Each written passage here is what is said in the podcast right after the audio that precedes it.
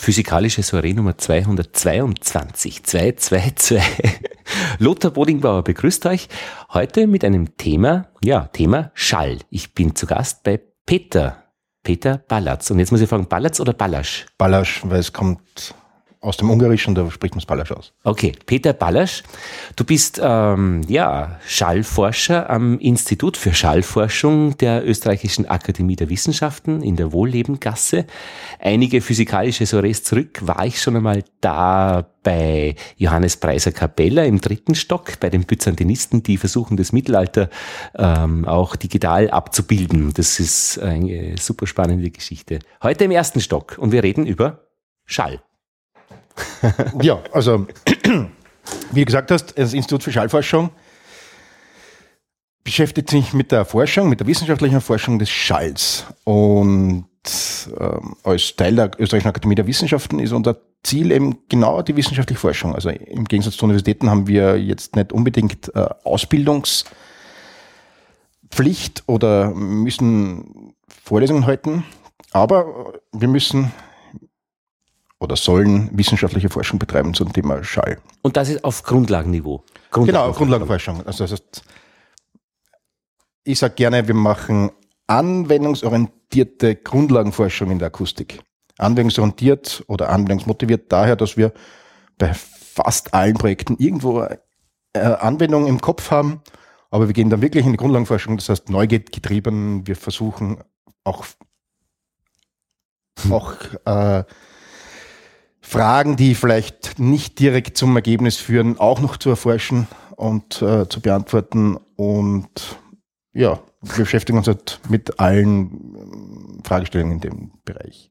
Neugier getrieben. Mhm. Das darf man auch so richtig offiziell sagen. Wir sind Neugier getrieben. Ja, das darf man offiziell sagen. Anwendungsmotivierte Grundlagenforschung. Das heißt, unser, unser Ziel ist es jetzt nicht, äh, irgendwelche Bauteile herzustellen. Irgendwelche Bauteile herzustellen, irgendwelche Implementierung zu haben, irgendwelche Software zu haben. Ja. Sondern wirklich Wissen zu schaffen, ja. neues Wissen zu schaffen. Das wird normalerweise in Artikeln, in Zeitschriften veröffentlicht und äh, das Ziel ist es eben, andere Leute darüber zu informieren, was wir, ähm, was wir erforscht haben. Natürlich äh, betreiben wir auch, also natürlich kommt bei unserer Forschung auch Algorithmen, kommen Algorithmen raus und auch äh, Implementierungen. Mhm. Und, und, manchmal gibt es auch wirklich Anwendungen im, im Zuge von Industriekooperationen. Mhm. Aber unser Hauptziel ist, ist es, diese Grundlagenforschung. Und wie ist denn das Wissen in, auf diesen Grundlagen? Ist das weit verstreut äh, schon da oder gibt es dann weite weiße Flächen auf den Landkarten? Oder weiß man überhaupt, was fehlt? Hm, ich glaube, so wie in jeder Wissenschaft gibt es sehr viele weiße Flächen noch. Und insbesondere, wenn man sich länger mit einer Frage beschäftigt, diese Frage dann beantwortet, öffnen sich viele, viele neue Fragen. Also so richtige, endgültige äh, Antworten gibt es, glaube ich, in keinem Bereich. Natürlich, es gibt Antworten zu bestimmten Fragestellungen, aber dabei öffnen sich dann eben, insbesondere wenn man neu getrieben ist, äh, andere Fragestellungen. Das seid ihr also Entdecker. Man kann, kann, man so sagen, ja. Weil Entdecken etwas ist, was man noch nicht weiß, was es zu entdecken gibt. Ja, und ich würde sagen, das ist, ja, das ist, so kann man jeden wissenschaftlichen Betrieb, glaube ich, ähm, einteilen. Also mhm. sie entdecken neues Wissen. Mhm. Und etwas, wo, worauf wir halt stolz sind und was ein bisschen auch Alleinstellungsmerkmal ist, oder was ziemlich sicher Alleinstellungsmerkmal ist, unseres Instituts ist, ähm, bei der Forschung des Schalls, bei der Akustik äh, geht es immer auch erstens einmal um die Produktion von Schall. Mhm. Dann geht es um die Ausbreitung von Schall. Mhm. Dann geht es auch um die Wahrnehmung von Schall. Mhm. Und wenn man das Ganze jetzt erstens einmal implementieren möchte, also als Computerprogramme ähm, fassen möchte, braucht man numerische Betrachtung und Simulationsbetrachtung. Moment, aber implementieren ist schon etwas zusätzlich zu diesen drei Komponenten. Entstehung, Ausbreitung und Wahrnehmung. Korrekt, das heißt, es kommt noch was, noch was dazu. Was viertes? Was viertes. Und dann wollen wir das Ganze noch möglichst, äh, möglichst konkret und auch formal beschreiben, mhm. um die Parameter sehr gut zu verstehen. Das heißt, wir bringen auch die Mathematik rein. Und das ist dann was Fünftes, die Beschreibung. Ja. Oder, äh, oder ist der Modellierung, bei, das ist ah, Modellierung, das ist schon bei allen drei Komponenten, Ausbreitung, Entstehung und Wahrnehmung, da ist immer schon die Beschreibung ja letztlich das, was es abbildet, was genau, es darstellt. Genau, womit man es gut modellieren kann, wo man es gut erfassen kann. Mhm. Und deswegen ist es unsere Sichtweise äh, der Forschung in der Akustik, dass man unbedingt mehrere Disziplinen braucht, die miteinander forschen. Mhm. Und so haben wir bei unserem Institut zum Beispiel eine Arbeitsgruppe Mathematik und Signalverarbeitung in der Akustik. Ja. Dann physikalische und numerische Akustik. Dann Psychoakustik und äh, expandelle Audiologie und dann die akustische Phonetik. Das heißt, das sind vier verschiedene Fachbereiche, die nicht immer miteinander kommunizieren. Und wir vereinen die hier und das ist ein total mm, befruchtendes Klima. Wir, wir wir schaffen es, verschiedene Disziplinen und die Sichtweisen dieser Disziplinen zu vereinen und können damit auch in den, wieder in den einzelnen Disziplinen neue Zugänge schaffen, neue ähm, Ausgänge finden. Ja, genau, neue Ausgänge, ja, richtig. Aber jetzt lass mich kurz ähm, äh, versuchen, das ähm, äh, zu verstehen. Äh, die, die akustische Phonetik ist ein Teil äh, eures äh, der Schallforschung hier am Institut.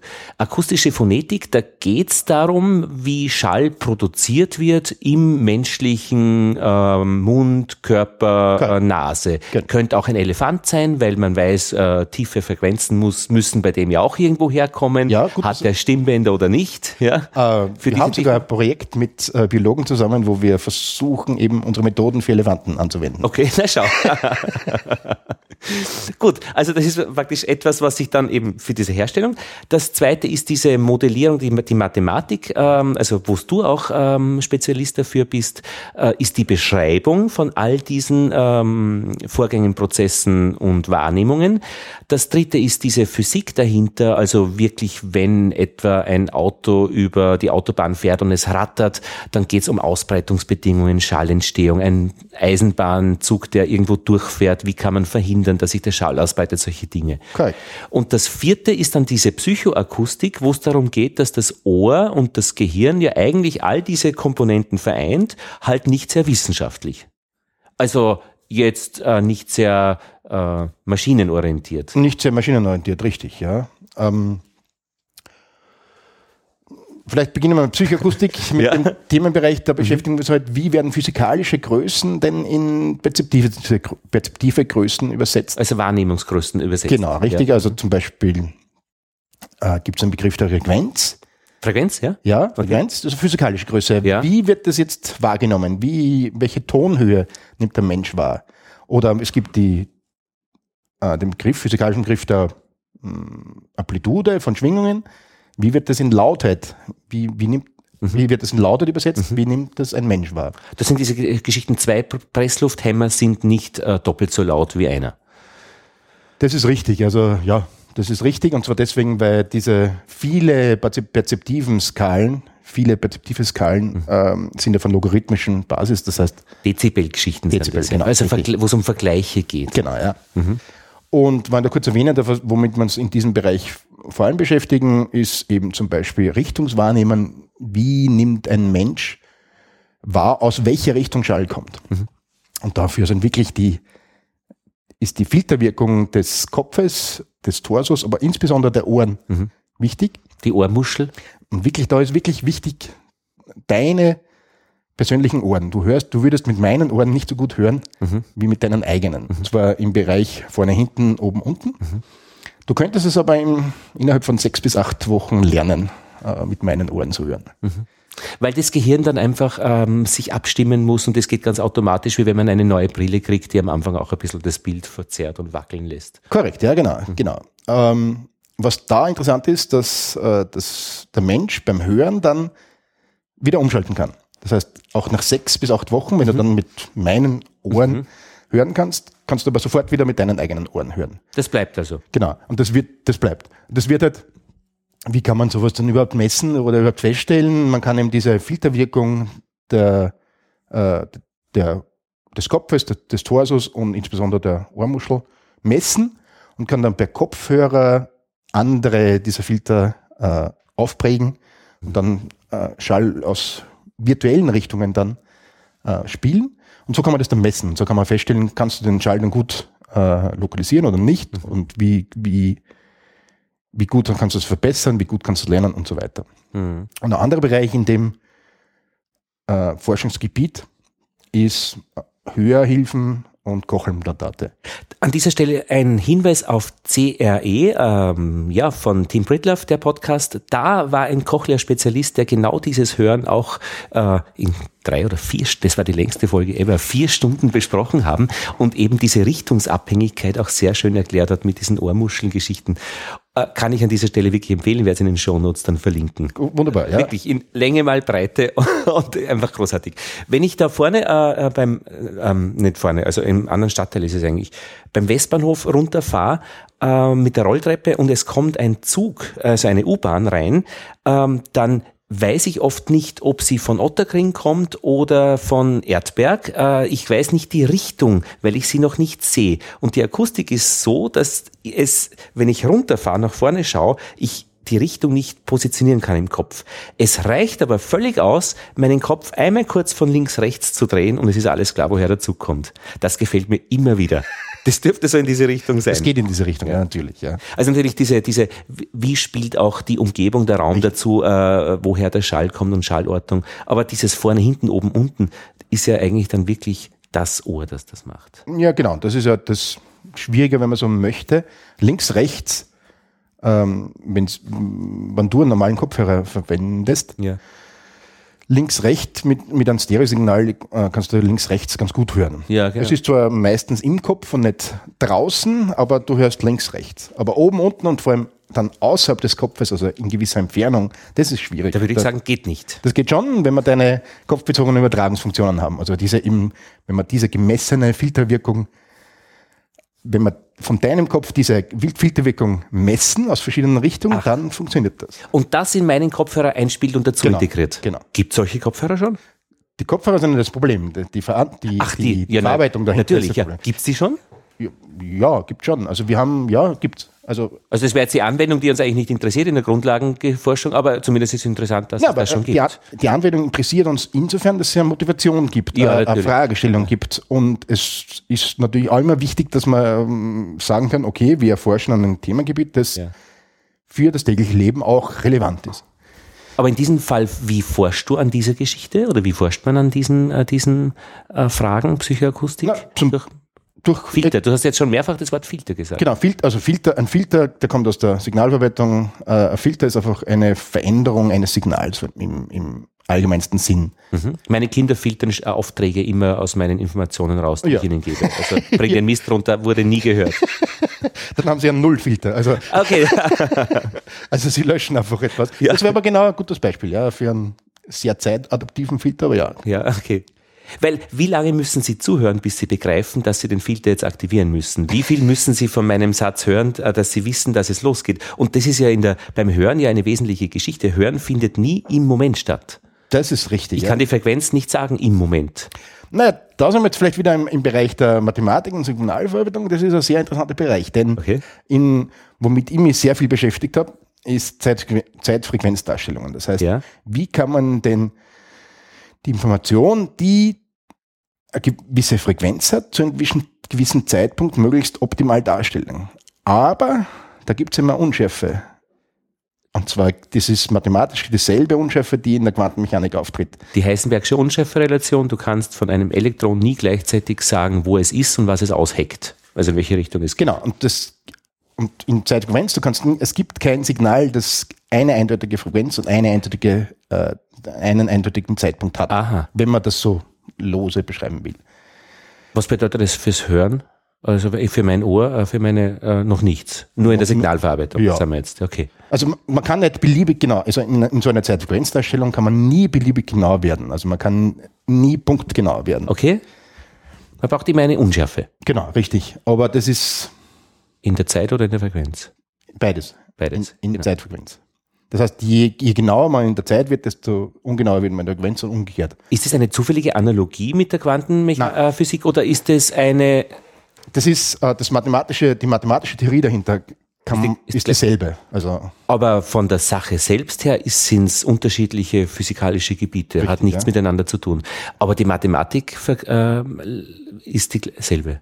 Die Mathematik ist dieselbe. Und zum Beispiel, ähm, ich habe mich vorher mit, also mit Audiosignalen und Darstellung davon beschäftigt mhm. und mit der Theorie dahinter, die sogenannte Frame-Theorie, wenn man so will. Da gehen wir jetzt nicht ins Detail, aber ja. ich habe mich sehr viel damit beschäftigt. Und das ist lineare Algebra im Wesentlichen. Im Wesentlichen lineare Algebra, Funktionalanalysis in dem Bereich. Funktional, ah ja, diese Fourier-Analysen, die es da gibt, wie, genau. man, wie man eine, eine Schwingung in ihre äh, Zutaten auftrennen kann. Ja, und das Ganze wollen wir jetzt auf Zeitfrequenzebene machen. Das heißt, Fourier-Analyse würde nur in Frequenzinformationen äh, unterscheiden. Ja. Wir wollen Zeitfrequenzinformationen äh, unterscheiden.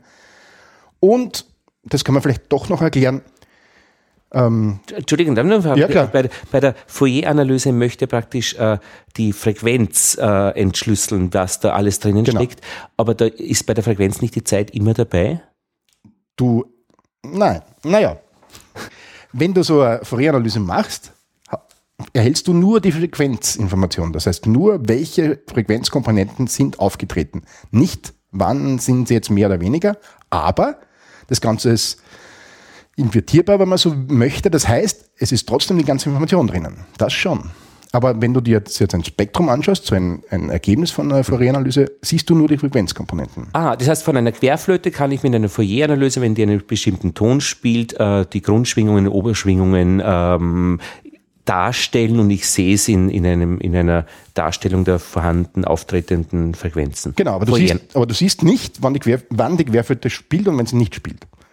Ja. Und da kommen wir im Bereich der Zeitfrequenzdarstellung und zum Beispiel eine sehr oft verwendete Methode, um Zeitfrequenzdarstellung zu machen, ist, man schneidet einen, einen Bereich des Signals heraus mit einem Fenster und macht dann die Fourier-Transformierte. Damit hat man eine Lokalisierung oder man, man fokussiert die Fourier-Transformierte auf einen Teil des Signales, macht eine Fourier-Transformierte dort und dann nimmt man den nächsten Teil des Signals und so weiter. Das heißt, man hat eine lokalisierte, gefensterte Fourier-Analyse und hat dann da schon wieder Zeitinformation enthalten. Und was bringt mir die Zeitinformation, die ich dann habe? Wenn man das Beispiel des, der Querflöte, oder war das die Querflöte? Ja, Querflöte. Ja. Äh, heranziehen möchten, wann hat die Querflöte gespielt und wann nicht? Wann ja, hat sie welche Frequenz gespielt und wann nicht? Naja, weil man sie gehört hat, hat sie gespielt. Äh, wenn es still war, hat sie nicht gespielt. Ja, natürlich. wenn, wenn du, du entschuldigst diese. ja, ja, ja, na, natürlich. Aber du hörst ja auch, welche Frequenz äh, sie spielt. Also insofern. Ähm, ah, es geht darum. Äh, wann hat sie welche Frequenz nicht gespielt? Wann war sie mit einem bestimmten Ton nicht aktiv? Von mir aus. Aber es geht einfach darum, wie kann man so, so diese Information visualisieren zum Beispiel? Oder wie kann man die mhm. äh, Computeralgorithmen mhm. oder anderen Methoden zur Verfügung stellen, damit die dann etwas damit äh, machen können. Was macht mein Gehirn jetzt? Äh, macht es eine Zeit, äh, eine Frequenzanalyse oder auch die Zeitkomponente dazu? Es ist ganz sicher Zeitkomponente dabei. Mhm. Also das, was die Mathematik macht, die du gut kannst. Ja, jedoch ist das Hörsystem sehr komplex und höchst nicht linear. Okay. Und die Methoden, die ich untersuche, sind linear. Also wenn wir ja sagen, im Bereich der linearen Algebra, Funktionalanalysis, sind sie, sind das lineare Methoden. Aber die, die kann man dann verwenden, um weitere nichtlineare äh, Modelle aufzusetzen. Linear tritt in der Akustik immer wieder auf äh, und nicht linear. Da gibt es beim Rundfunk so lineare Übertragungswege und nichtlineare Übertragungswege. Ist das immer das Gleiche? Lineare Algebra, nicht lineare? Also äh, linear heißt einfach, dass nur ein x vorkommt und nicht ein x Quadrat. Genau, richtig. Und das heißt einfach, das Beispiel, wir haben vorher ein Beispiel gehabt mit zwei Presslufthammer. Mhm. Eine lineare Übertragung wäre es dann, wenn zwei Presslufthämmer doppelt so laut sind. Mhm. Ah, das ist dann nicht linear. Ja, genau, das ist nicht linear, das ist logarithmisch. Ja. In dem Fall. Wir waren beim Begriff Filterung. Ja, aber zuerst okay. bitte noch auf diese, ja? auf diese Frames zurückkommen. Frames, genau ohne den Begriff jetzt genau zu erläutern, aber wir erlauben äh, diese, diese Darstellung, diese Zeitfrequenzdarstellung, wir erlauben es, dass diese Redundanz beinhaltet. Das, ähm, was du vorher gesagt hast, die Fourier-Analyse macht eine nicht redundante Darstellung. Das heißt, wir haben, ähm, sagen wir, 1000 Samples in der Zeit, mhm. machen wir Fourier-Analyse, haben 1000 Samples in der Frequenz. Mhm. Jetzt, erlauben wir aber äh, Redundanz, das heißt, wir erlauben es, äh, die 1000 Samples, die 1000 Zeit äh, Abtastwerte mit mehr Zeitfrequenzpunkten zu beschreiben. Das könnte auf den ersten Blick ein bisschen hm, seltsam wirken, weil wir irgendwie an Effizienz verlieren, weil wir mehr Punkte brauchen, um mhm. weniger Punkte zu beschreiben. Aber wir gewinnen dadurch sehr viel an ähm, Optionen, sehr vielen Möglichkeiten. Es gibt viel mehr ähm, diese Redundanz erlaubt auch zum Beispiel eine gewisse äh, Fehlerkorrektur und diese Dinge. Re Redundanz, können wir das noch einmal erklären? Redundanz heißt eigentlich dasselbe noch einmal. Genau, dasselbe noch einmal, das müssen wir jetzt nicht doppelt, also eine Redundanz von zwei wäre, ja. man beschreibt etwas, das in dem Fall 1000 Werte hat mit 2000 Werten. Also eine genauere Auflösung praktisch, aber dasselbe wird, das, wird noch einmal beschrieben. Genau, ja. Mhm.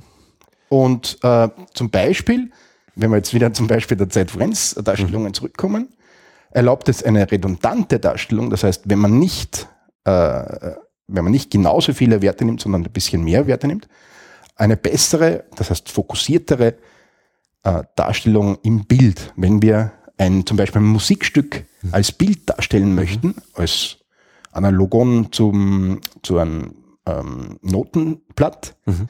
wie können wir denn irgendwie diese, diese Frequenzen darstellen, die zu welchen Zeitpunkten gespielt werden, dann, wenn wir Redundanz erlauben, dann schaffen wir es, das wirklich genauer darzustellen, also mehr fokussierter darzustellen. Mhm. Ich weiß nicht, ob das jetzt gut erklären kann. Ah, das ist im hohen Maße abstrakt, ja, aber ich finde äh, mit, de, mit, dem Bild, äh, das gefällt mir schon wieder sehr gut, weil es für mich auch diese Unmöglichkeit oder Schwierigkeit darstellt, äh, etwas eigentlich zeitlich Ablaufendes in einem Bild überhaupt hinzukriegen darzustellen. Ein, ein Bild ist ja in hohem Maße was, was ich auf einen Blick erkenne und äh, ein Ton oder etwas, was ich höre, ist in hohem Maße etwas, wo ich Zeit dafür brauche. Ja, ja natürlich, aber der Vorteil ist, dass ähm, wenn wir ein Monosignal verwenden, das ist nur ein eindimensionales Signal. Das heißt, ja. da hat man nur eine Achse. Ja. Das ist die Zeitachse. Ja. Und da können wir eben äh, dann die Frequenzachse dazu nehmen und kriegen dann ein Bild heraus. Also wir dadurch Ah, die Frequenzachse dazunehmen heißt äh, was genau? Ich habe die Zeitachse, weiß jeden Zeitpunkt. Was heißt jetzt die Frequenzachse Dann dazunehmen? Schauen wir, welche Frequenzkomponenten zu welchem Zeitpunkt gespielt werden, gehört werden, in da sind. Und das ist praktisch ein Spektrogramm, eine genau, Darstellung. Genau, Spektrogramm, richtig. Aber das ist im hohen Maße vieldimensional, weil man ja, ja praktisch ja, die, das ist ja nur eine Einteilungsfrage, welche Frequenz ich äh, äh, oder welche Breite von Frequenz ich darstelle, ob genau, da so, ist. Das ist aber nicht nur eine Einteilungssache. Du kannst eben damit äh, verschiedene Komponenten gut darstellen oder weniger gut darstellen. Du kannst versuchen, verschiedene Komponenten ähm, möglichst präzise oder scharf darzustellen und ja. diese Dinge. Also okay. Und Genauigkeit geht dann immer in Richtung besser darstellen und besser heißt konkret, dass ich äh, die, die ähm, nicht so breite Frequenzen äh, mir anschauen muss. Wir haben ja vorher gesagt, es gibt diese Unschärfe. Mhm. Das heißt, wenn wir jetzt so eine Zeitfrequenzdarstellung haben, kann ein Punkt nie nur genau den Zeitfrequenzbereich mhm. betreffen, wo dieser Punkt liegt, mhm. sondern muss immer gewisse mh, hm, Fläche mhm. mitnehmen. Mhm. Aber eine gute Zeitfrequenzdarstellung ist diese, wo Komponenten, die weit weg sind, keinen Einfluss auf diesen Punkt mehr haben. Okay. Irgendwie erinnert mich das ein bisschen äh, an, an, an, an Pixelgrafik und an Vektorgrafik irgendwie, äh, sobald man äh, auf den Pixeln gefangen ist, ist immer irgendwie eine Ungenauigkeit dabei. Und wenn man äh, einen Pfad vektorell darstellen kann, dann kann man beliebig genau äh, die, die, das schön hinkriegen. Das ist korrekt. Nur in der, in der Akustik und einer Quantenmechanik kommen wir nie Was auf eine beliebige Genauigkeit. Schau. ich habe gestern drüber nachgedacht. Also, ja, bitte. Man kann immer, also Außer man kann mhm. irgendwelche a priori Informationen dazu nehmen. Ja. Also Informationen, die, die man schon hat, die kann man natürlich dann irgendwie versuchen zu verarbeiten. Vielleicht etwas von der Schallentstehung her. Zum Beispiel irgendwas in der Richtung. Wobei mir jetzt kein konkretes Beispiel dazu einfällt, aber mhm. also wenn wir, wenn man kein, keine Informationen über das Schallsignal hat, dann hat man diese Unschärfe und mhm. da kommt man nicht drüber, egal was man macht. Mhm. Filter. Filter war das? Filter, es gibt ähm, sogenannte zeitinvariante lineare Filter, die ähm, einfach man dadurch beschreiben kann, dass sie gewisse Spektrum haben. Das heißt, sie verarbeiten gewisse Frequenzen anders als andere. Also ein Equalizer ist so ein, ein, ein konstanter Equalizer mhm. wäre so ein klassischer Filter. Also man senkt die, die niedrigen Frequenzen senkt man ab, die mittleren Frequenzen, äh, Frequenzen, Entschuldigung, die mhm. mittleren Frequenzen hebt man an, mhm. Die hohen Frequenzen senkt man wieder ab. Das wäre ein typischer Filter. Da gibt es dann so Begriffe wie Hochpass, der lässt die hohen Töne durch und Tiefpass, der lässt die tiefen Töne genau, durch. Genau. Und Bandpass wäre halt ein, einer, der äh, einen gewissen Bereich durchlässt. Und da kann man oft die Breite noch verändern und dann wird es am Mischpult schon extrem komplex. Äh, genau, und parametrische äh, Filterung, äh, parametrische Equalizer oder ja. Und da kann man schon mehr anrichten, wenn man sich nicht auskennt, wie äh, gewinnen, wenn man äh, das nicht weiß, wie es geht. Also man kann, es hört sich dann nicht gut an, wenn man es falsch macht.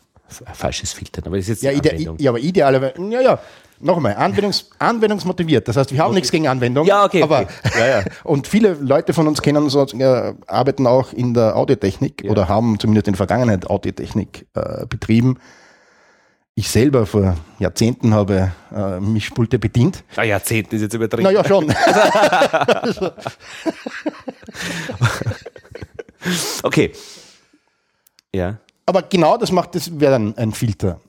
Jetzt, wenn man natürlich, wenn man da einen Tontechniker dort stehen hat, der diesen Equalizer dann bedient, dann wäre das ein Zeitvarianter-Filter. Ja. Aha, der, der reagieren kann. Ich reagiere jetzt auch ein bisschen, weil du hast eine sehr äh, tolle Dynamik, also einen, einen laut-leise Umfang, jetzt ein bisschen zurückdrehen, dass wir nicht übersteuern. Okay. Ich bin also Zeitvariant. Genau.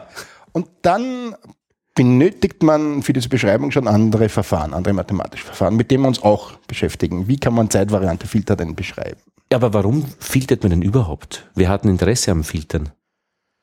Ja, ähm, das Filtern heißt verändern. Das beste Beispiel hast du jetzt gerade gesagt. Äh, man, äh, eine Musikgruppe spielt auf, ein, auf, ein, auf, einer Bühne und man möchte, man möchte den Schall möglichst, erstens möglichst angenehm äh, fürs Publikum äh, gestalten.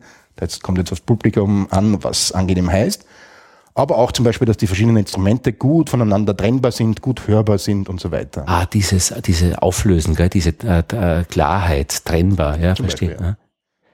Ja. Äh, ist Filtern auch Verstärken? Verstärken ist auch Also wie beim, wie beim bei Beschleunigen, es gibt auch die negative Beschleunigung, sprich Bremsen. Ja, richtig. Filtern also, heißt mehr oder weniger in einem bestimmten äh, Frequenzbereich mit einer bestimmten Breite. Genau, richtig. Äh, das wäre also dieser Zeit, Zeit Invariant. Okay. Also der ja. Zeit, der nicht veränderliche, in der Zeit nicht veränderliche Filter. Und jetzt, äh, wenn es den Zeitinvarianten gibt, gibt es auch den Zeitvarianten. Genau, das ist das, was du jetzt gerade gemacht hast. Du, hast du, du hast ein bisschen adaptiert in der Zeit. Und womit wir uns zum Beispiel auch beschäftigen, ist, wir haben vorher besprochen, es gibt diese Zeit-Frequenzdarstellungen. Da könnte man zum Beispiel jetzt Teile rausschneiden, Teile verstärken, Teile absenken. Jetzt nicht nur im Frequenzbereich, sondern dann schon im Zeitfrequenzbereich. Das heißt, das, was du, wenn du an einem Regler arbeitest, äh, manuell mhm. machst, mhm. könnte man auch zum Beispiel in Implementierungen in Algorith algorithmisch machen. Und das wäre dann eindeutig ein Zeitvarianter-Filter. Ja. Und da beschäftigen wir uns damit, wie denn, wie man so etwas mathematisch beschreiben kann und so weiter. Und wer, Welche Eigenschaften? Wer löst so einen Filter aus? Also so einen Zeitvariantenfilter. In dem Fall war es ich, weil ich gemerkt habe, es war was zu laut. Genau. Genau. Ähm, naja, zum Beispiel ein Zeitvariantenfilter, wo kommt das noch? Wir verwenden zum Beispiel Zeitvariantenfilter, um zum Beispiel Messungen zu entrauschen, diese Dinge Mm, naja, na, weiterer Zeitvariante Filter, wenn du mit, wahrscheinlich sogar, wenn du ähm, durch Wien gehst und hörst, mhm. dann, dann ändert sich äh, die Umgebung bei mhm. dir, die akustische Umgebung. Ein, einmal bist du vielleicht in einem schmalen Gang, einmal bist du auf einem großen Platz. Damit ändern sich schon mal die akustischen Umgebungen für dich. Und nehmen wir an, du gehst mit einer zweiten Person, die mit dir spricht. Mhm. Du nimmst die anders wahr. Mhm. Also die Filterwirkung der Umgebung ist einfach anders dann. Das, das ist schon sehr interessant. Das könnte man natürlich als Zweitvariantenfilter ansehen. Dass man das als Filter sieht. Weil ich hätte das, diesen Begriff Filter ja überhaupt nicht verwendet. Aber natürlich, ja, wenn sich äh, die, der Schall verändert, der von dieser Person an mein Ohr kommt, dann muss man von Filter reden. Ja, und wenn wir vorher über die Sprache gesprochen haben, Das kann man natürlich auch als Filter sehen, ein zeitvarianter Filter, denn ja. ähm, die, deine Stimmbänder können, also haben eine gewisse Schwingung ja. und dadurch, wie du ähm, die Zunge veränderst, den Mund äh, veränderst, über den ganzen sogenannten Vokaltrakt mhm. veränderst, dadurch veränderst du die Frequenzen, die du aussendest. Mhm. Zeitvariant, weil sonst könnte. Sprache ist eindeutig ein zeitvariantes Signal. Mhm.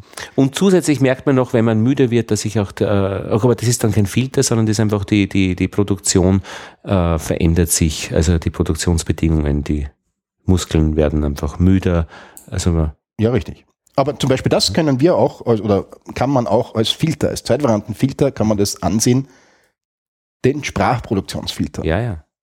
Jetzt sage ich mal, ihr Akustiker habt ja ein, ein echtes Problem, wenn einmal die Töne so da sind, wie sie da sind, nämlich eine Vermischung aus vielen Frequenzen, die jemals wieder auseinanderzukriegen. Anders gesagt, wir nehmen jetzt unser Gespräch auf zwei Spuren auf. Mhm. Das ist super getrennt. Und auf Phonik, unsere Maschine im Hintergrund, die das, das Ganze ähm, nämlich äh, dann rechnet, äh, dass das dann im Podcast schön ankommt, verwendet die Informationen nämlich auch, wenn äh, du jetzt nicht sprichst, zeichnet dein Mikrofon mein äh, Reden auf und um das dann die äh, herauszurechnen, ähm, also Stille zu produzieren praktisch. Aber ist das wirklich so ein, ein Dogma? Alles, was einmal vermischt ist, kriege ich nicht mehr auseinander? Nein, stimmt nicht. Also das war aber einmal je, nach, so, je nachdem, was heißt vermischt. Äh, zum Beispiel, wenn wir jetzt wieder zurück sind, ähm, du, du, sprichst da gern, also du sprichst Punkte an, wo ich mit meinen zeitvarianten Filtern zum Beispiel gut einsetzen kann. Ja. Wenn wir einen Bereich haben, wo du zum Beispiel, natürlich, wenn, wenn es einen, eine Stelle gibt, wo ich spreche und du nicht sprichst, ist das relativ leicht trennbar. Mhm. Wenn wir durcheinander sprechen, wird es natürlich schon schwieriger.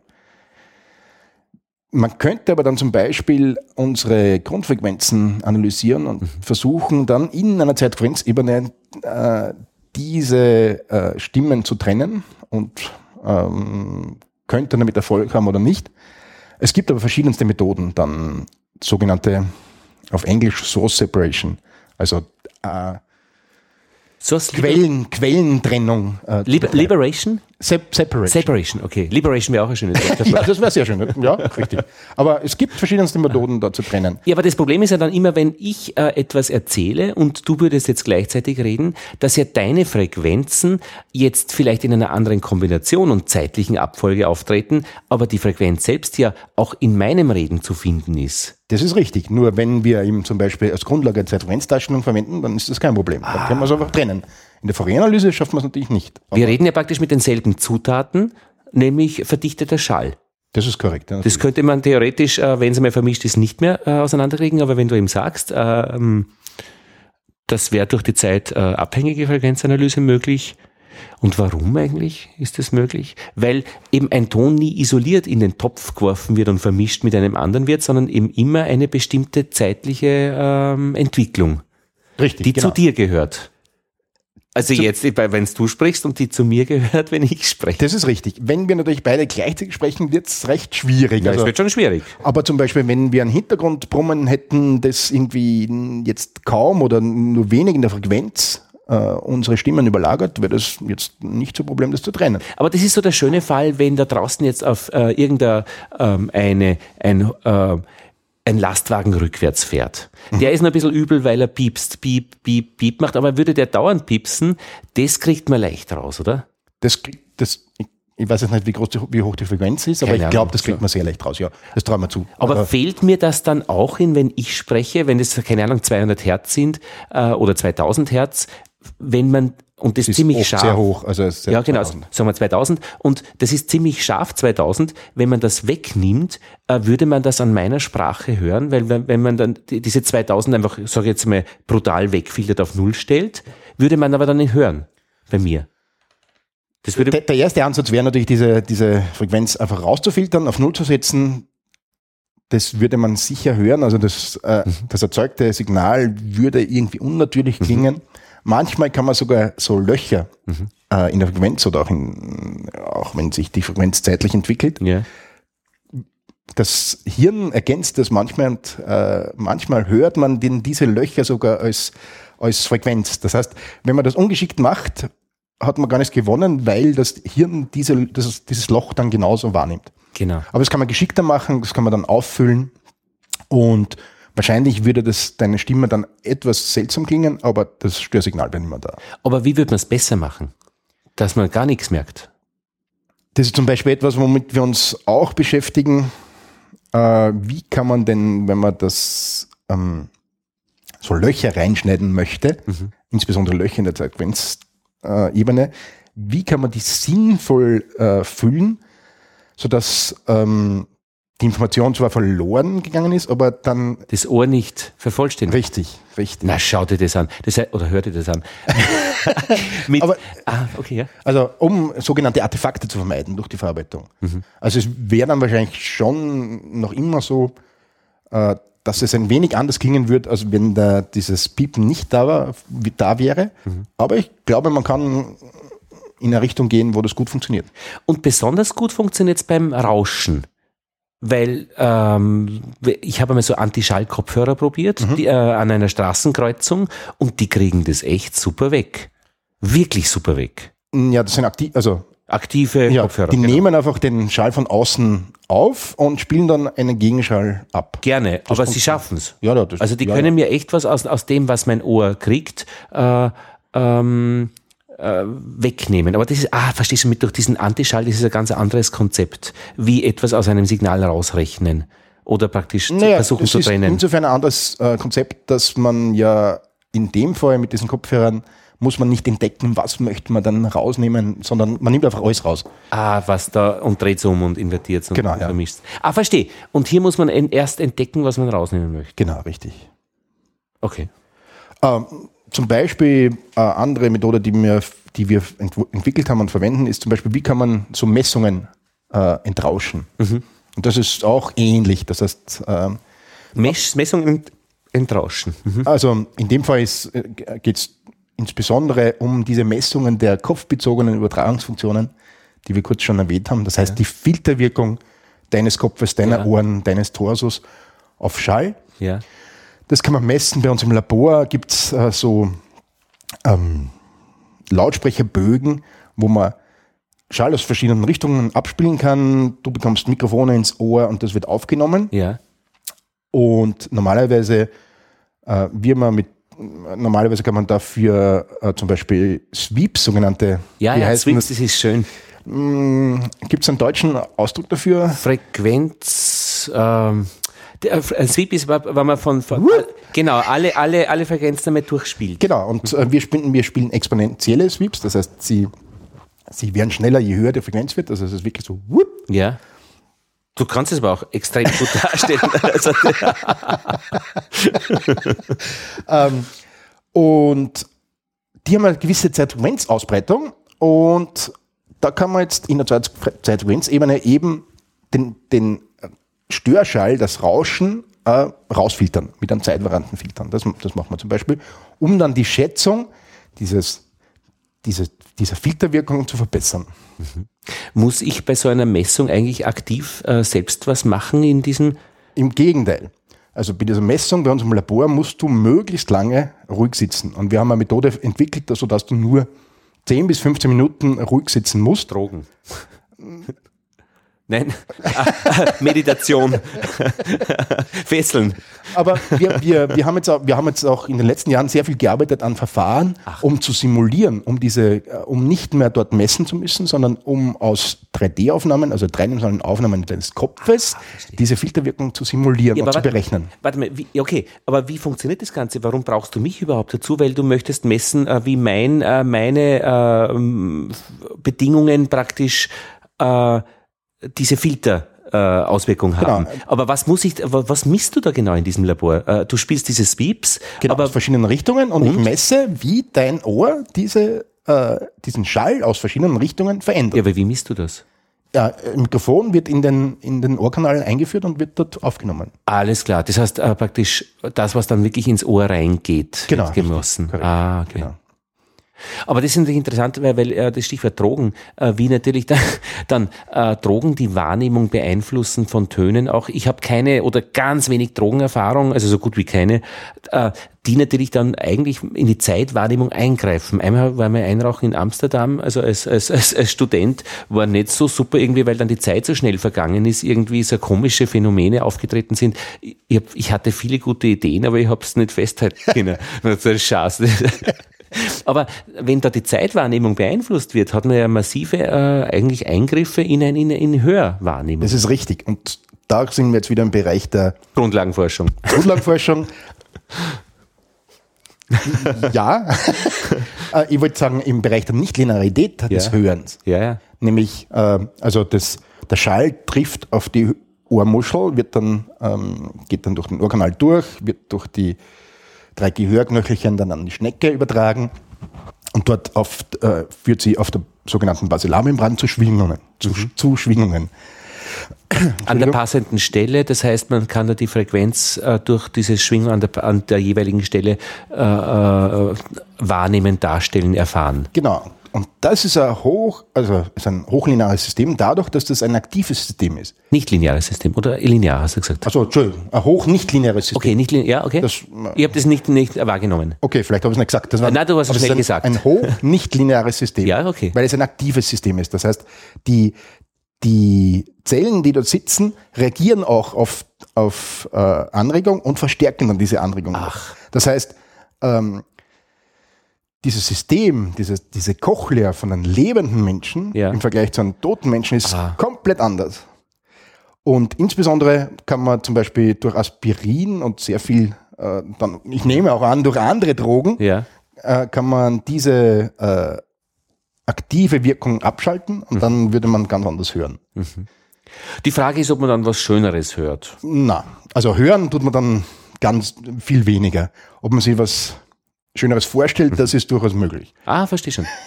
Ich, mein, ich habe einen Künstleronkel, der, sich, der sehr viel mehr Drogenerfahrung hat, hat er gesagt. Äh, so 70er Jahre, ein Teppichweber, er hat gesagt, mit Drogen konnte er äh, mit den Farben viel besser, die Farben besser komponieren. Also er sagt, er hat eine bessere Farbwahrnehmung gehabt. Äh, also das ist, dürfte dann doch schon ein Unterschied sein. Und das glaube ich ihm auch. Also es ist zwar nicht gescheit und nicht nachhaltig und nicht vernünftig, aber, aber die, eine Farbwahrnehmung äh, kann man schon einmal beeinflussen. Das glaube ich schon, obwohl wir uns jetzt nicht mit äh, Drogenauswirkungen beschäftigt haben. Ich kann mit dunkel,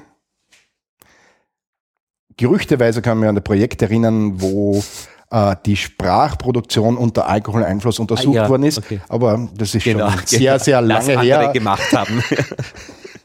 ähm, ich Aber gibt's, ja, ja. ich glaube schon, dass da Ergebnisse gibt, wirklich, also wirklich Messungen, Ja, ja. wie der Alkohol die Sprachproduktion beeinflusst. ja, ja. Aber Hm.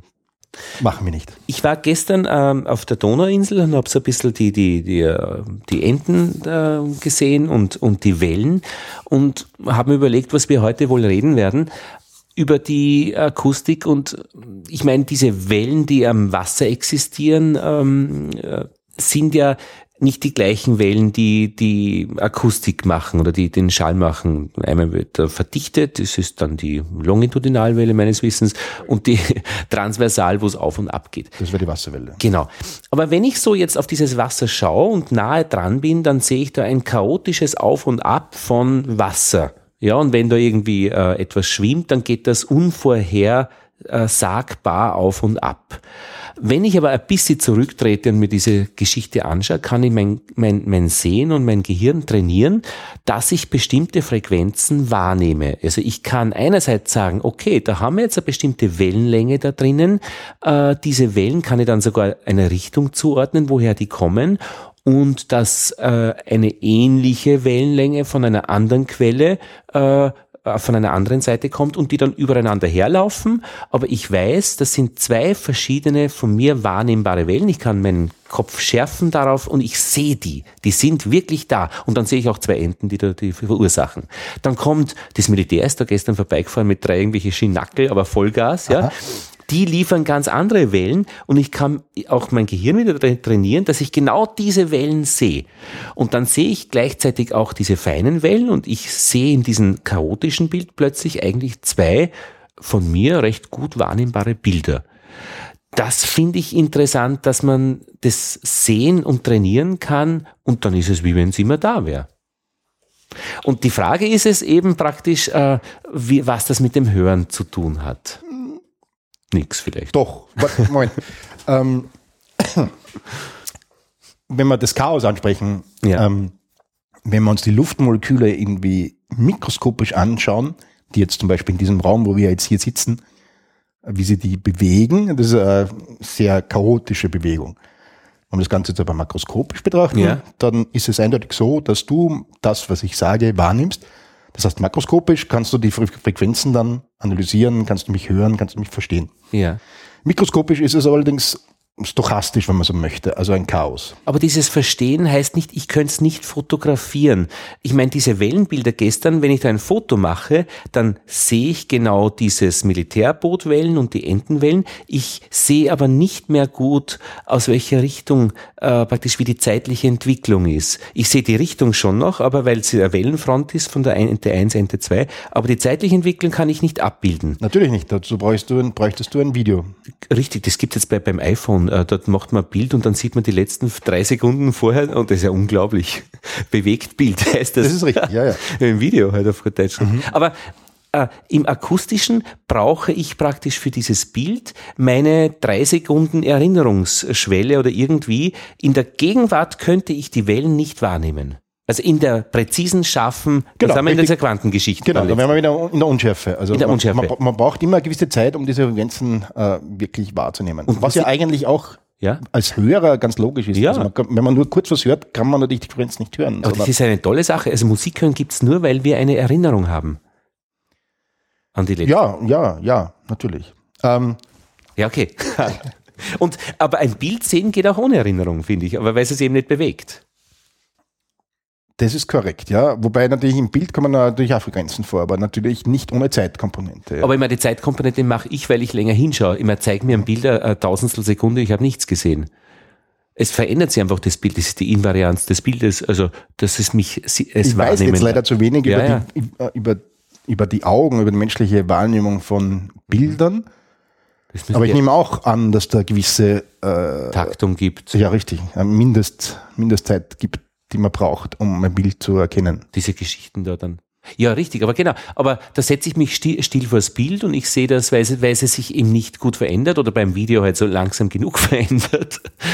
Äh, Und beim Ton bin ich aber ständig konfrontiert, praktisch eine Band, eine Zeitbandbreite, also eine Zeitbreite äh, hinzukriegen. Was mir besonders gefällt, ist, es gibt auch einen nicht kausalen ähm, Effekt im, im Hören. Mhm. Das heißt, manchmal kann das Zukünftige das Vergangene beeinflussen.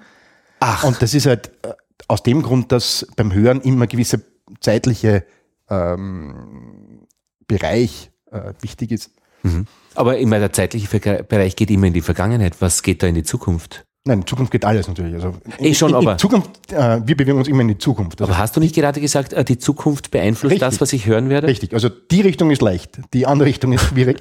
Und zwar gibt es eine, es gibt einen Maskierungseffekt, das heißt äh, verschiedenste Komponenten, jetzt entweder Frequenzkomponenten oder auch Zeitfrequenzkomponenten, Ja. beeinflussen an die Wahrnehmung von anderen Komponenten, Die äh, später daherkommen. die normalerweise später daherkommen oder in andere Frequen- Frequenz Ah, Okay, sind. okay. Und mitunter äh, kann eine starke Komponente, eine schwächere Komponente so sehr maskieren, dass man sie gar nicht wahrnimmt. Das wird zum Beispiel verwendet in den ganzen Audiocodern, MP3, AC und so weiter. Da wird dieser Effekt moduliert und dann aus den Codierungen von Audiosignalen halt die Komponenten rausgenommen, die man eh nicht hört. Also physikalisch ist das Signal ein anderes, für menschliche Zuhörer nicht. Könntest du, ja, aber ich in der Zukunft Vergangenheit. Genau, dann, es gibt aber auch den ähm, rückwärtsgewandten Maskierungseffekt. Das heißt, manchmal ist es auch so, dass wenn ein starkes äh, Schallsignal nach einem schwachen Schall Schallsignal erfolgt, Ja. dass man dann das Schwache nicht hört, obwohl das Starke erst in der Zukunft kommt. Und das ist eben aus, aus einem gewissen Integrationseffekt im Hören. Scha. Ja, ich verstehe schon. Ich finde das total witzig, weil das eben so eine Art Rückw Na, äh, rückwärts. Also Äh, aus äh, der Zukunft in die, in die Vergangenheit. ich weiß schon, wo meine kurze Verwirrung herkam. Äh, das war einfach, äh, je nachdem, was man jetzt als Gegenwart bezeichnet, ist dann das Zukunft äh, vorne. Also wenn was jetzt passiert, was stark, ein starkes Schallereignis ist, das kann man aus der Vergangenheit was rauslöschen. Genau. Und du hast es so formuliert, äh, was Zukünftiges kann man aus der Gegenwart rauslöschen. Ja, aber das ist dasselbe. Eh, darum- ja, Also eh, ja. ja, ja. Ja, das stimmt. Genau. Ah ja, Also es kann jetzt ein Schallereignis passieren, das Ja. du nicht hörst, weil in der Zukunft äh, etwas passieren wird. Anwendungsorientierung äh, gibt es irgendwo? Braucht es wer? Na, d- dieser Effekt ist sehr gering natürlich. Also diese, die, aber die Maskierung wird natürlich verwendet. Ja, die Maskierung. Und die ist ja, glaube ich, verantwortlich, äh, dass man äh, eine Orchesteraufteilung hat, wo die Bratschen nicht neben den Streichern sitzen und so weiter, sondern braucht, da braucht man die Flötisten dazwischen und solche Geschichten, damit man da nicht irgendwelche... Ich weiß nicht, was, ob, ob das eine psychoakustische äh, Maskierung auf diesem Effekt beruht oder einfach Okay. auf der Trennung, Ah. auf der räumlichen Trennung mit den zwei Ohren von Okay. sehr ähnlichen ähm, Instrumenten, die einen ähnlichen Frequenzbereich bedienen. Wenn die weit auseinander sitzen, kann ich natürlich durch das Richtungshören, kann sie besser trennen. Und da sind wir vielleicht auch wieder bei dem Effekt, dass du gesagt hast, wenn man sich ein bisschen darauf konzentriert, dann kann man bei diesen Donauwellen, kann man sie dann erkennen. Das geht im akustischen ja genauso. Es gibt den sogenannten Cocktailparty-Effekt oder auch eben äh, die Bratschen von den Geigen zu unterscheiden. Da braucht man wirklich beide Ohren und kann dann, wenn man die Situation kennt, kann man sich dann auf die Geigen konzentrieren auf die, auf, oder auf die Bratschen konzentrieren oder im sogenannten Cocktailparty-Effekt. Wenn viele Leute durcheinander reden, kann man sich trotzdem auf den jeweiligen Gegenüber dann konzentrieren, einfach wenn man die Informationen beider Ohren ver äh, verwendet und in, wenn man so möchte, äh, die Konzentration auf diesen Gegenüber konzentriert. Dazu braucht man wirklich beide Ohren. Das ist wieder in Richtung äh, Richtungswahrnehmung, geht in, äh, da ist das Richtungswahrnehmung, die Richtungswahrnehmung besonders be bedeutsam. Das, Das macht ist aber wirklich, das- wirklich wichtig, dass du beide Ohren hast. Aber die Informationen beider Ohren äh, passieren tut's im Kopf. Richtig. Ich, äh, ich kann ohne Brillen nicht sehr gut hören. Äh, äh, ich, naja, bei so Cocktailpartys, also es schadet nicht, wenn man den auch gut sieht, der da Natürlich. spricht, Also ja. da, wenn äh, dein Gehirn arbeitet natürlich so, dass sie, äh, dass das Gehirn jede Information, die du hast, ja. mitverarbeitet. Das heißt, wenn du natürlich äh, äh, visuelles, visuelle Informationen hast, denn du weißt, wo die Person steht, auf die du dich konzentrieren möchtest, dann geht das natürlich viel besser. Und da gibt es verschiedenste total interessante Effekte, diese Interaktion zwischen Schall oder zwischen Hören und Sehen. Das, da gibt es verschiedenste. Also gibt es interessante Effekte. Zum Beispiel, ja. ich kann dir ein Video, wenn ich da ein Video vorzeige und ähm, mit verschiedenen Schall hinterlege, also zum Beispiel, Ja. ob jetzt bar oder da ausgesprochen wird, Ja, hängt es vor allem vom Video ab, was du hörst. Ja, ja, ja, ja. Ich meine, wenn man Studenten, äh, Also äh, ich, ja, ich verstehe. wenn ich dasselbe Signal mit einem anderen Video Ja. äh, belege, aber das Schallsignal nicht verändere, hörst du was anderes. und nämlich hörst was Ja, anderes. genau. Also natürlich irgendwo ist das irgendwo sehr zentral im Gehirn, aber ja. Na gut, seit ich weiß, äh, dass die Leute Weißwein von Rotwein nicht unterscheiden können, wenn sie das nicht äh, markiert sehen, äh, dass da auch Schwierigkeiten gibt, äh, glaube ich alles. Aha, okay. Ja, es gibt's. Scheinbar. Äh, ja, das heißt, Maskieren ist einfach so eine Geschichte, wo wirklich diese Psychoakustik die, die Physik einfach trifft, also Gehirn trifft, trifft das ist aber Physik. ja, aber das ist jetzt das ist ein Effekt, der nicht mehr physikalisch ist natürlich, denn man nimmt die Komponenten Genau. raus, die man nicht hört. Genau. Physikalisch sind sie da, aber man hört sie nicht. Genau, genau. Und mathematisch wird das Ganze ähm, entschlüsselt. Genau. Mathematisch kann man das zum Beispiel modellieren, eben durch so einen Zeitvariantenfilter. Genau. möchte. Und diese Filter, das war jetzt unser Ausgangspunkt von dieser Geschichte eigentlich, die Zeitvariantenfilter. Was, äh, Was willst du noch wissen? Was machst du sonst noch? Ähm, ja. zum Thema Donauinsel wäre mir noch was eingefallen. Und zwar, ähm, wir beschäftigen uns auch, äh, vor allem in in der Gruppe natürlich akustische Phonetik, mit Varietäten von Sprache. Und da beschäftigen wir uns eben zum Beispiel mit dem Unterschied zwischen Deutsch, Deutsch und Österreichisch, Deutsch. Oder auch mit dem Wienerischen. Und da, das finde ich sehr spannend, also mit, mit Dialekten zu besprechen, mit Synthese von Dialekten und diese Dinge. Und mir gefällt ganz gut, und das ist etwas, womit ich mich pers- persönlich beschäftigt habe. Wir haben gesagt, es gibt diesen äh, Sprachproduktionsfilter, den kann man modellieren als äh, Filter. Und das kann man wiederum äh, modellieren. Entweder man betrachtet nur die, die, die Anhebungen in der Frequenz oder man betrachtet auch die, die Täler in der mhm. Frequenz. Mhm. Und da haben wir eine neue Methode entwickelt, wo man sowohl die, die, die Maxima als auch die Minima von so einer Frequenzübertragung äh, berechnen oder äh, analysieren kann. Und eine aus meiner Sicht sehr witzige Anwendung war eben, wir haben damit das Meidlinger L, den dunklen Lateral, analysiert. Und ich habe ich habe Publikationen in internationalen englischen Zeitschrift, wo das Meidlinger L vorkommt. Also es gefällt mir sehr gut, einfach, einfach nur, ja, ja, ich ja. finde es witzig. Äh, für alle, die das Meidlinger L nicht können, erkennen, das ist eine bestimmte Art und Weise, ein L auszusprechen, wenn es nach einem D kommt. Na, es gibt verschiedene Kon Kontexte, wo man das äh, ausspricht. Es wird, Meidli, es wird, nein, ich meine jetzt äh, so. phonetische Kontexte. Es wird manchmal wird's gesagt, manchmal nicht. Also manchmal spricht man das L. Also als normales L aus, manchmal als, als dunkle Lateral. Das bedeutet man als dunkle Lateral. Leiwand ist zum Beispiel das sehr schöne. Leiwand. Ja, genau. Das Meidlinger L im Leiwand. Genau. Ähm, das ist aber interessant, weil im Wort Meidling selbst äh, wird es nicht ausgesprochen. Meidling. Wird es Meidling, aber gibt es nicht Leute, die sagen Meidling? Das ist möglich.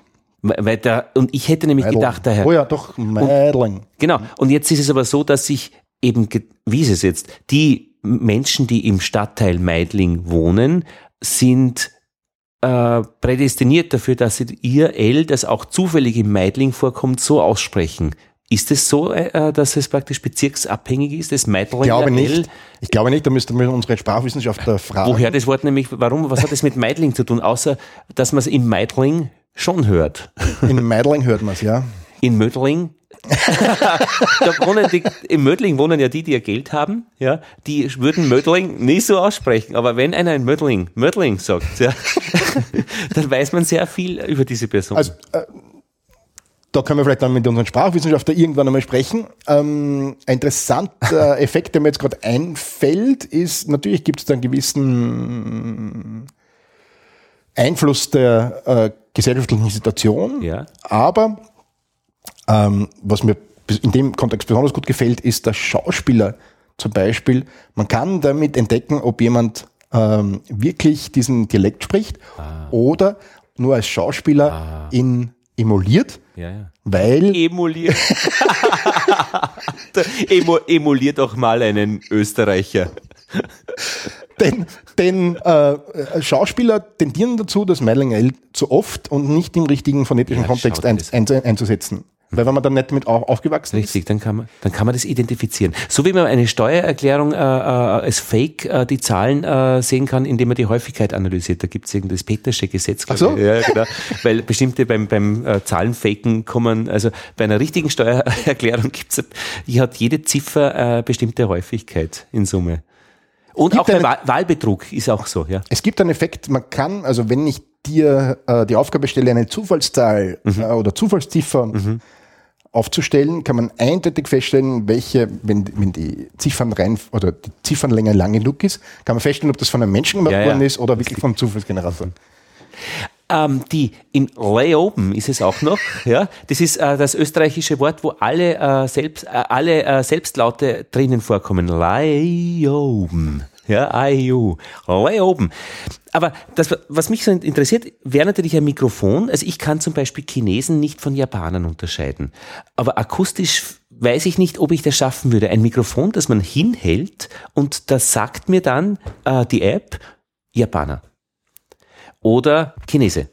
Oder von mir das äh, Oberösterreicher oder Hamburger. Das müsste doch zu schaffen sein. Das ist doch genau die Anwendung Boah. von eurer Forschung. Ja. Äh, nicht, das Ergebnis werden wir nicht so schnell haben. Ähm und wenn Kirsche vor äh, Kirsche. Äh, dann ist es der, äh, jemand aus Köln, der die Kirche äh, eben auch als Kirsche und die Küche ausspricht. Das wäre dann wieder einfacher, glaube ich. Also das Ganze jetzt algorithmisch zu machen, das wird wahrscheinlich schwierig. Also die Sprachwissenschaftler und die Sprachwissenschaftler bei uns können das ganz sicher. Ja, ja. Die können das ganz sicher. Und vom, also das Gehirn kann schon von einem geschulten Experten.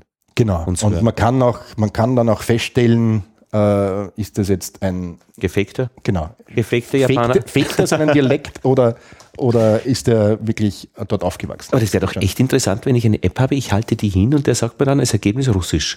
Ja, stimmt. Und zwar Russisch von äh, Donetsk oder keine Ahnung, von, von, von Achangelsk oder so. Äh, oder Moskau, Petersburg. Ja, das ist vorstellbar. Wow.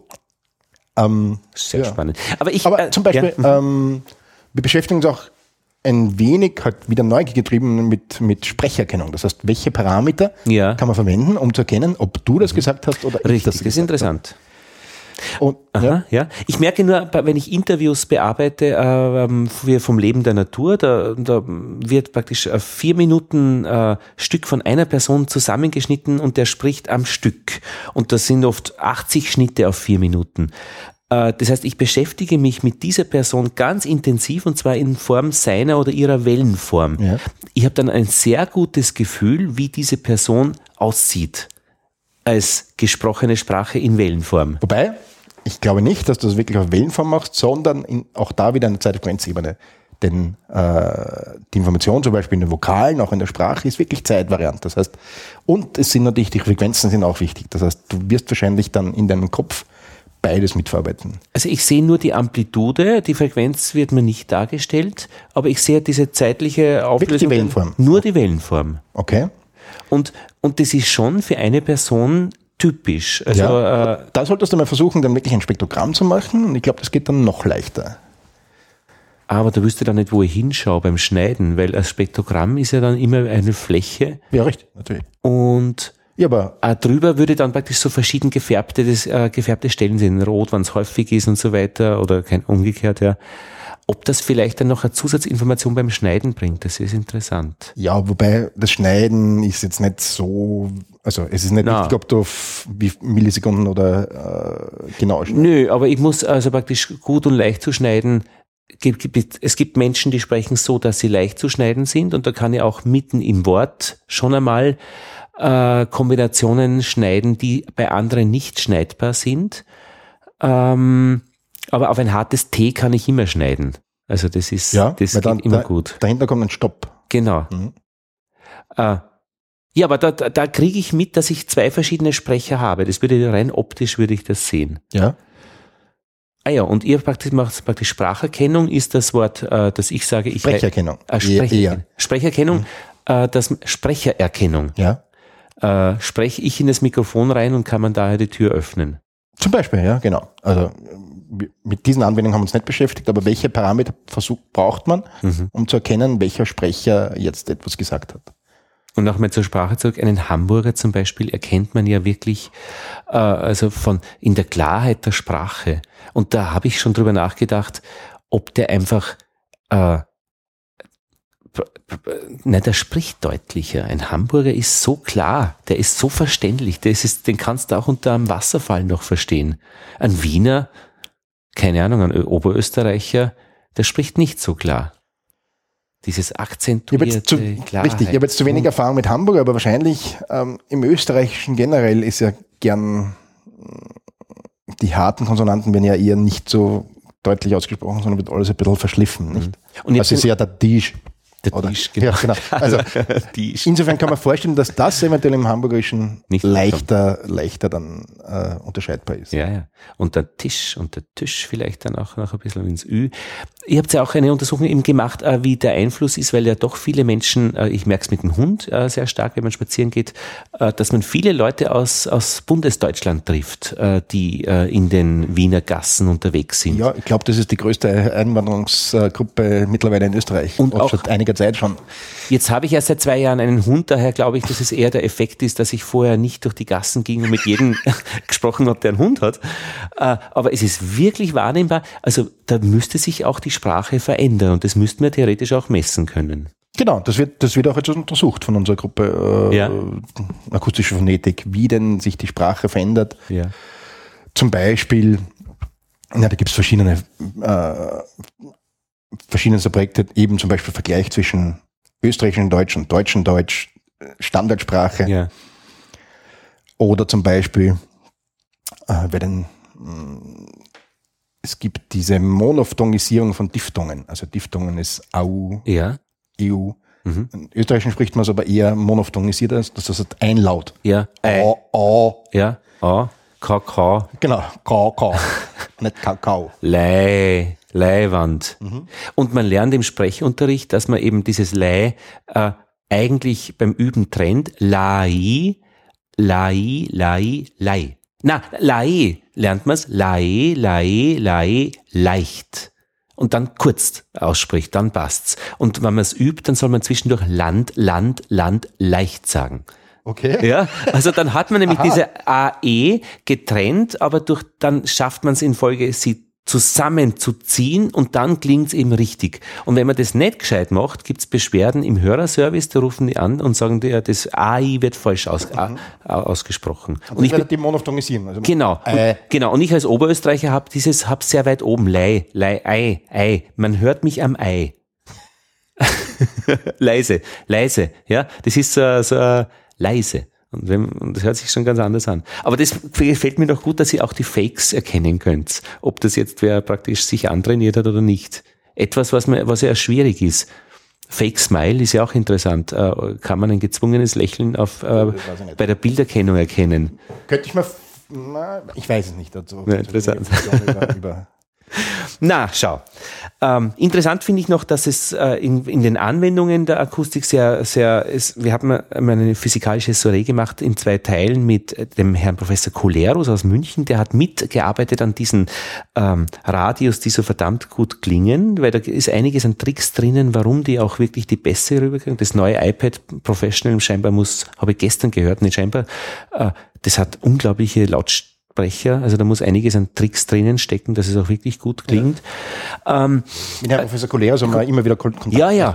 Er ist ja schon in Pension jetzt. Ja, genau. Der sagt, hat er mir erzählt, dass man. Der kommt auch, der besucht uns auch immer wieder. Ja, der ist super. Also ist echt sein Gebiet. Und er erzählt, am Käsereiben, am Ruppeln an Käse kann man den Reifegrad äh, hören, wie der quietscht. Ja, ich könnte auch an den Zähnen meiner Kinder reiben und ich am Quietschen höre ich, ob sie Zähne geputzt haben oder nicht. Das glaube ich, äh, das würde ich schaffen. Und er hat aber auch erzählt, dass ähm, das ja auch oft auch eine Kostenfrage ist, äh, wenn man auf einem Schiff fährt und das äh, irgendwie die Übertragungswelle, da gibt's ein Kugellager, das schmeißt man ja nicht einfach weg, wenn es kaputt ist und auf hoher See, sondern man kann an der Frequenzanalyse erkennen, dass es in drei Monaten kaputt geht. Und dann kann man praktisch im, äh, diese Häfen vorausplanen, wenn er das nächste Mal im Heimathafen ist, tauschen. Und das übernächste Mal erst. Und ja. solche Anwendungsgebiete sind schon sehr cool, finde ich.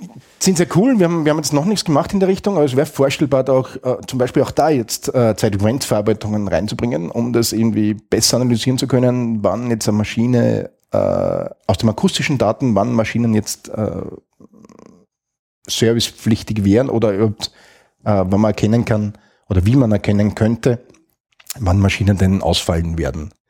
Aber ich, da haben wir derzeit noch mhm. keine Erfahrung hier. Ich, wenn wir den Kreis so langsam schließen, hätte ich noch, noch einmal zu diesem Begriff Zeitfrequenzdarstellung. Mhm. Das ist praktisch, weil ich glaube, ich habe es noch nicht ganz. Vielleicht, äh, ja? darf ich dann ein paar Bilder für genau, bitte. dann äh, zur Verfügung stellen? So, Ach so, vom Sehen, naja, aber akustisch rein. Nein, nein, dann, also, dann beim Link dann. Okay, ja, gerne, genau. ja, super. Ja.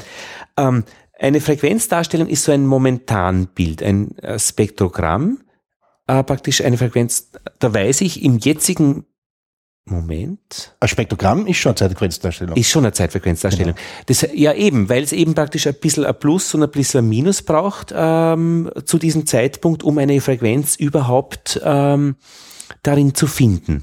Eine Frequenz braucht einfach eine Zeiterstreckung. Und du wirst in jedem Spektrogramm wirst du, gewiss, wirst du nie einen einzelnen Punkt haben, genau. sondern immer eine gewisse Verbreiterung drin. Genau. Und eine Zeitfrequenzdarstellung ist, wenn ich jetzt so mehrere Einzelbilder, Frames äh, produziere, die sich eben verändern durch die jeweilige Situation. Ja, aber Spektrogramm nimmt das schon. Spektrogramm ist bereits eine Zeitfrequenzdarstellung, weil man ja die Frequenzinformation ja. zu einem bestimmten Zeitpunkt äh, hat. Das heißt, es ist eh immer eine Zeitfrequenz. Richtig. Was du vielleicht normalerweise nicht weißt, ist, wenn du ein äh, Spektrogramm nimmst, das schön ist, ja. jetzt einfach aus mm, deiner subjektiven Wahrnehmung, da verwendest du bereits Redundanz, die Redundanz, die wir vorher angesprochen haben. Also ja. es gibt zwischen den Fenstern, die du da verwendest, bereits eine Überlappung.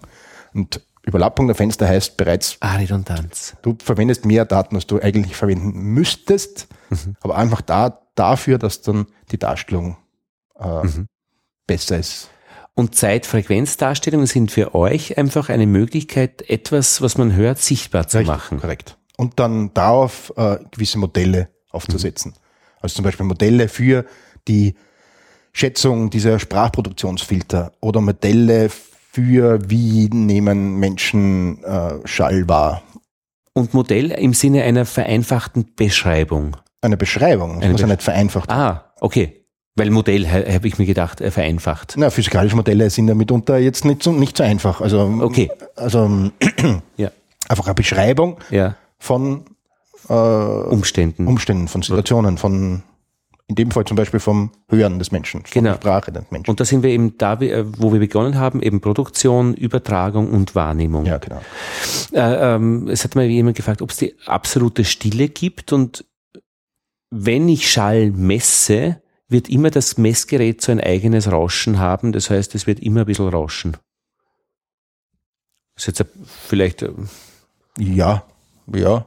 Aber wo gibt's denn, also außer wir lassen zu, dass wir in den Weltall äh, fliegen, werden wir nirgends die absolute Stille haben, außer vielleicht in einem, in einem Laborraum, Ja. der wirklich abgekoppelt ist.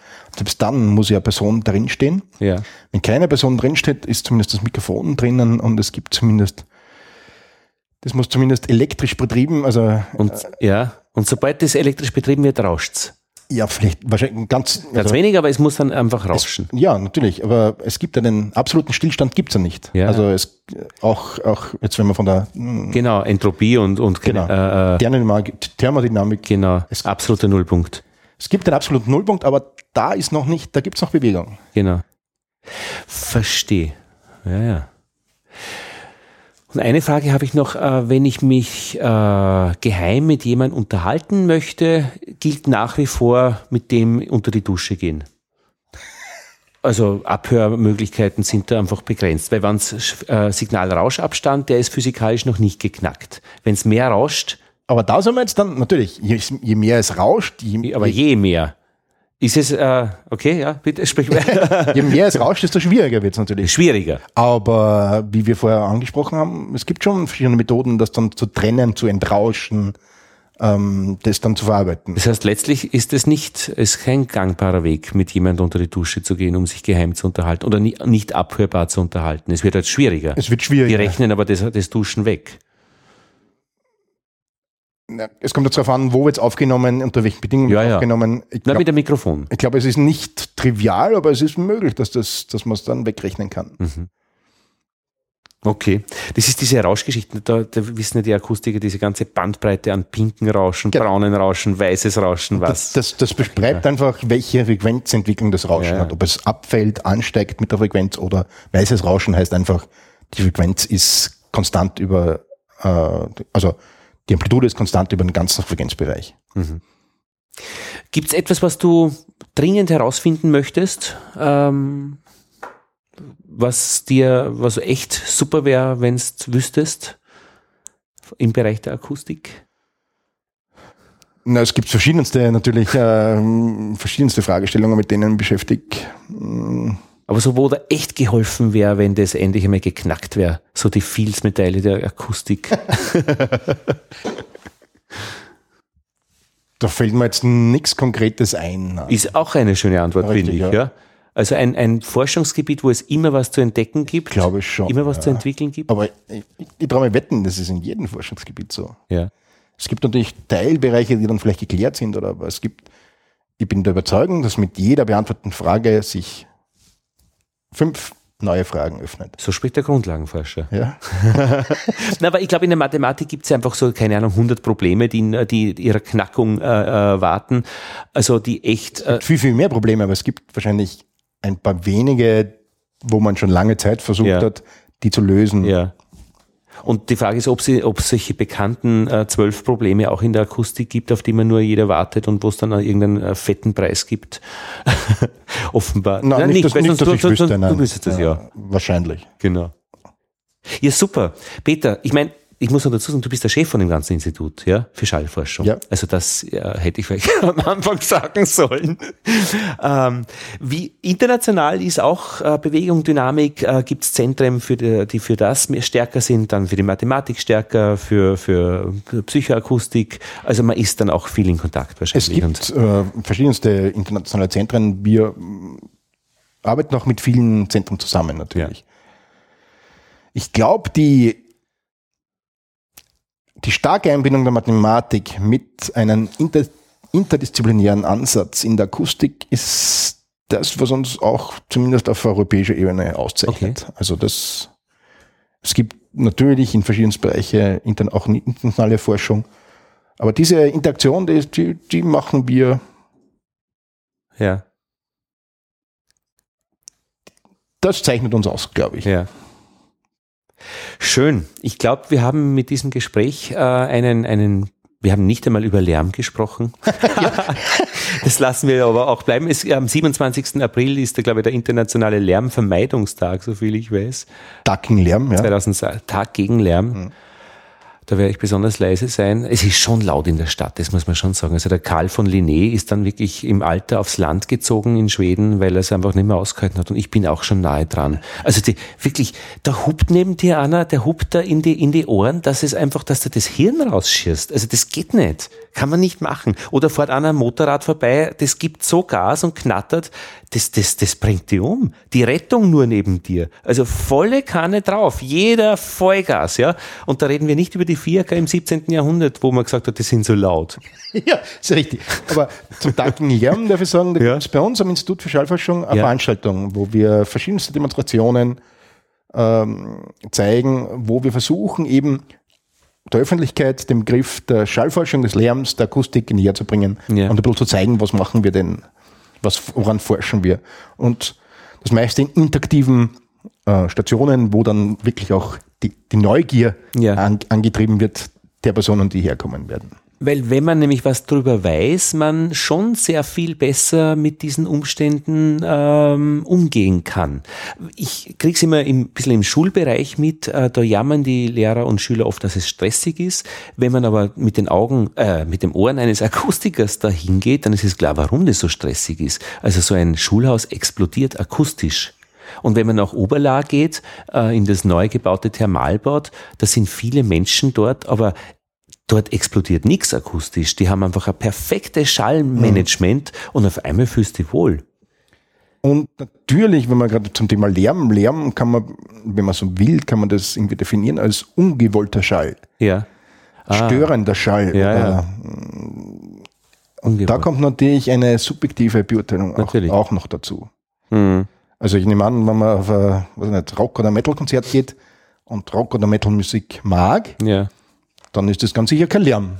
Wenn jetzt natürlich ein äh, Klassikfan auf so ein Konzert geht, dann wird es schon schwieriger, nehme ich an, weil es ist meistens auch sehr laut. Und wenn jemand eben nicht zu einem Konzert gehen möchte, sondern dort in Ruhe ein Buch lesen möchte in der Wohnung daneben, dann ist das ganz sicher Lärm.